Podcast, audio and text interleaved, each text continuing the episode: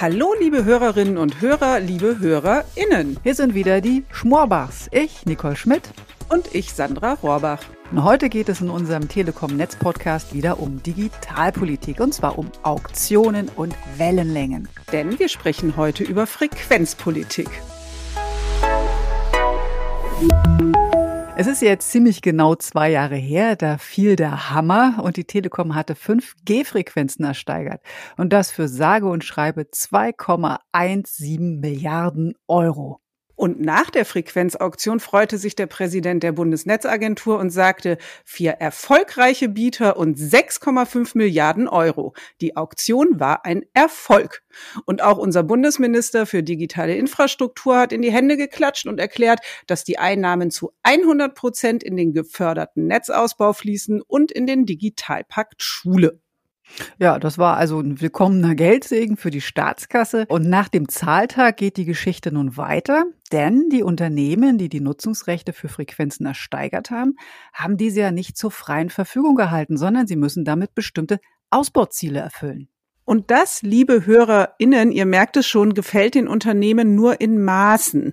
Denn das Geld, das man auf den Tisch gelegt hat für die Frequenzauktionen, ist raus aus der Unternehmenskasse. Es kann folglich nicht mehr für den eigenen Netzausbau ausgegeben werden. Sprich, beim Thema Frequenzvergabe liegen die Mobilfunknetzbetreiber folglich nicht ganz auf derselben Wellenlänge mit der Politik. Mhm.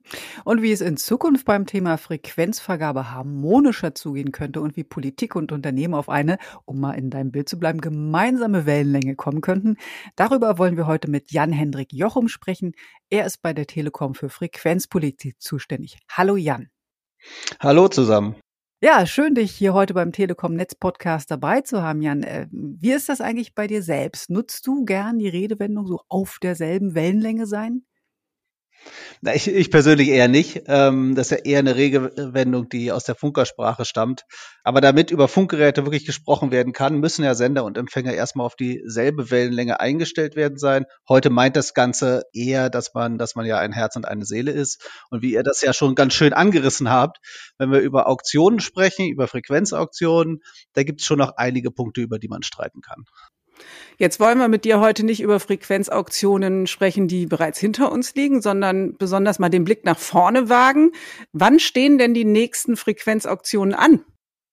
Nach derzeitigem Stand wäre die nächste Auktion 2023 oder 2024. Dabei würden insbesondere Frequenzen vergeben, die wir 2010 ersteigert haben und die heute für die Netzabdeckung im ländlichen Raum genutzt werden. Insbesondere auch die Frequenzen unter ein Gigahertz. Die Herausforderung dabei ist, dass Frequenzen ein sehr knappes Gut sind und diese Frequenzen befinden sich heute auch schon im Einsatz. Bisher hatten wir meistens Auktionen, wo die Frequenzen neu waren. Jetzt haben wir vier Bieter für zu wenig Spektrum. Das Angebot reicht nur für drei. Es kann also sehr teuer werden. Ähm, die Folge ist, dass wir große Kosten haben, dadurch weniger Eigenausbau machen können und das Geld fehlt am Ende für den Netzausbau. Das haben wir insbesondere in den 2000er Jahren nach der UMTS-Auktion so gesehen. Mhm. Wir merken, da steigt doch auch gleich deine Pulsfrequenz bei dem Thema. Ähm, ja, aber äh, weiter im Fragentext. Äh, was, was müsste denn nun in Schwingung gebracht werden? Also welche Art von Vergabe könnte dir vorschweben für die Zukunft? Also was wir brauchen, ist in der Zukunft ein neues Regime und zwar schon bei der nächsten Vergabe.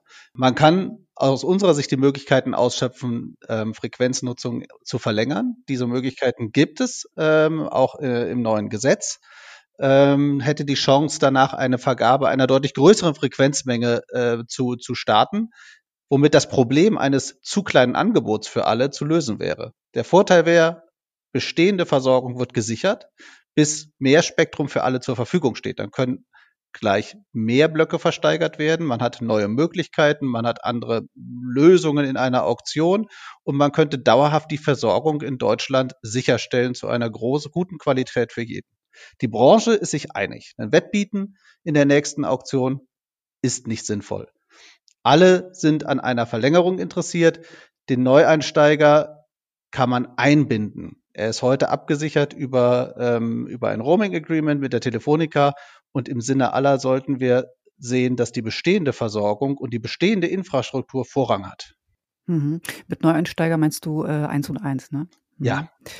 Okay, also jetzt ist damit schon deutlich geworden, mit wem was du sagst, ähm, die Mobilfunknetzbetreiber bekommen bei den Auktionen Frequenzen, aber sie bekommen diese nicht für immer. Also sie kaufen sie nicht, sondern sie halten sie nur auf Zeit. Ist das eigentlich überall so oder ist das eher typisch deutsch? Ich würde sagen, typisch europäisch. Ähm, in Europa wird mh, immer für 15 bis 20 Jahre vergeben. In den USA hingegen werden Frequenzen letztendlich ohne, ohne Enddatum vergeben und werden zum Eigentum der Unternehmen. Das Spektrum für die bestehende Versorgung muss also in Europa zurückgekauft werden. Das heißt, das, was wir bereits investiert haben, steht irgendwann bei einer Neuvergabe wieder zur Disposition, was große Probleme in Bezug auf Investitions-, aber auch Versorgungssicherheit schafft. Es gibt Beispiele, zum Beispiel aus Norwegen, wo aufgrund einer Auktion danach ganze Netze abgeschaltet werden musste, weil die bestehenden Betreiber die ähm, Frequenzen nicht wieder kaufen konnten. Das muss natürlich für Deutschland vermieden werden. Und wir zahlen heute natürlich doppelt. Einmal die hohen Einmalkosten in der Auktion plus die hohen Auflagen zum Ausbau. Das macht in Summe keinen Sinn, weil wir ja jeden Euro auch nur einmal ausgeben können. Äh, Stichwort Auflagen, Jan, hast du selbst gegeben. Auktionen und Vergabe von Frequenzen sind in Deutschland an Auflagen für den Bieter geknüpft. Damit wird ja seitens der Bundesnetzagentur sichergestellt, dass die Frequenzen auch so eingesetzt werden, dass möglichst viele Nutzer davon profitieren. Ähm, die Telekom beispielsweise versorgt heute mehr als 98 Prozent der Bevölkerung mit LTE und hat damit die Auflage der Auktion aus dem Jahr 2015 erfüllt. Ne? Äh, super Bilanz übrigens. Mhm. Jan, jetzt hast du eben vorhin vorgeschlagen, die Nutzung von Frequenzen soll einfach verlängert werden. Was passiert denn dann mit den Auflagen? Oder anders gefragt, äh, warum sollte der Staat auf Einnahmen verzichten? Weil am Ende die Infrastruktur vorhaben sollte und die Versorgung der Bevölkerung und nicht Staatseinnahmen. Und auch eine Verlängerung ist für die Unternehmen nicht umsonst. Auch über eine, eine Verlängerung einer Zuteilung kann man über höhere Versorgungsgrade, über höhere Abdeckung, über eine größere Qualität sprechen. Und man kann auch überlegen, einfach mal neue Wege zu gehen, zum Beispiel die Auflagen und die Auktionen voneinander zu entkoppeln. Ähm, einzelne Länder haben das bereits gemacht. Das Grundproblem, was wir hier haben, wir haben zu viele Auktionen in kleinen, äh, kleinen Tranchen.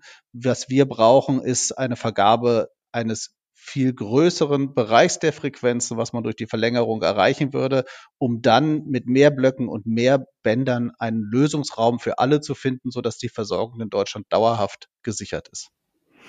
Ja, Jan, wie läuft denn die Diskussion und die Debatte jetzt weiter? Also wie können denn die politischen Entscheidungsträger davon überzeugt werden, dass die Frequenzvergabe in Deutschland neu gestaltet werden sollte oder gar neu gestaltet werden muss? Es ähm, gibt eine Konsultation der Bundesnetzagentur, den sogenannten Frequenzkompass, in dem haben wir sehr ausführlich unser Konzept äh, dargelegt, wie wir uns das vorstellen für die Zukunft. Darauf werden weitere Konsultationen der Bundesnetzagentur folgen und eine Entwicklung eines Vergabemodells, wie die nächste Vergabe aussieht. Letztendlich werden wir Sicherheit, Planungssicherheit, Rechtssicherheit über das Konzept wahrscheinlich nach der Bundestagswahl bekommen. Wir gehen davon aus, dass die Richtungsentscheidung 2022 fällt und spätestens 23 dann finalisiert werden muss, da man für den Fall, dass keine Verlängerung kommt, ja 23, 24 in die Auktion gehen müsste. Ja, wir sehen, da ist noch ein bisschen Musik in dem Thema und das äh, hat auch viele Facetten und Akteure. Hoffen wir mal, dass wir in Zukunft auf eine Wellenlänge kommen, ne, Jan? Äh, wie die Frequenzen am besten eingesetzt und vergeben werden. Jedenfalls vielen, vielen Dank, dass du heute bei uns warst im Telekom Netz Podcast und uns ein paar Einblicke gegeben hast. Ja, sehr gerne. Hat Spaß gemacht. Tschüss. Tschüss. Ja, und äh, liebe Hörerinnen, schön auch, dass ihr dabei wart und zugehört habt. In vier Wochen gibt es das Thema Digitalpolitik wieder hier im Telekom Netz Podcast, denn das ist nämlich unsere Sendefrequenz. Und wir freuen uns auch, wenn wir nicht nur senden, sondern auch empfangen. Wenn ihr also Anregungen und Kommentare habt, schreibt uns unter podcast.telekom.de. Wir freuen uns über Post. Genau. Und bis dahin hört ihr wie gewohnt jeden Donnerstag unsere Podcast-Kolleginnen Steffi Halle und Georg von Wagner. Also bitte wieder einschalten. Bis dahin sagen Tschüss, eure Schmorbachs, Nicole Schmidt und Sandra Rohrbach.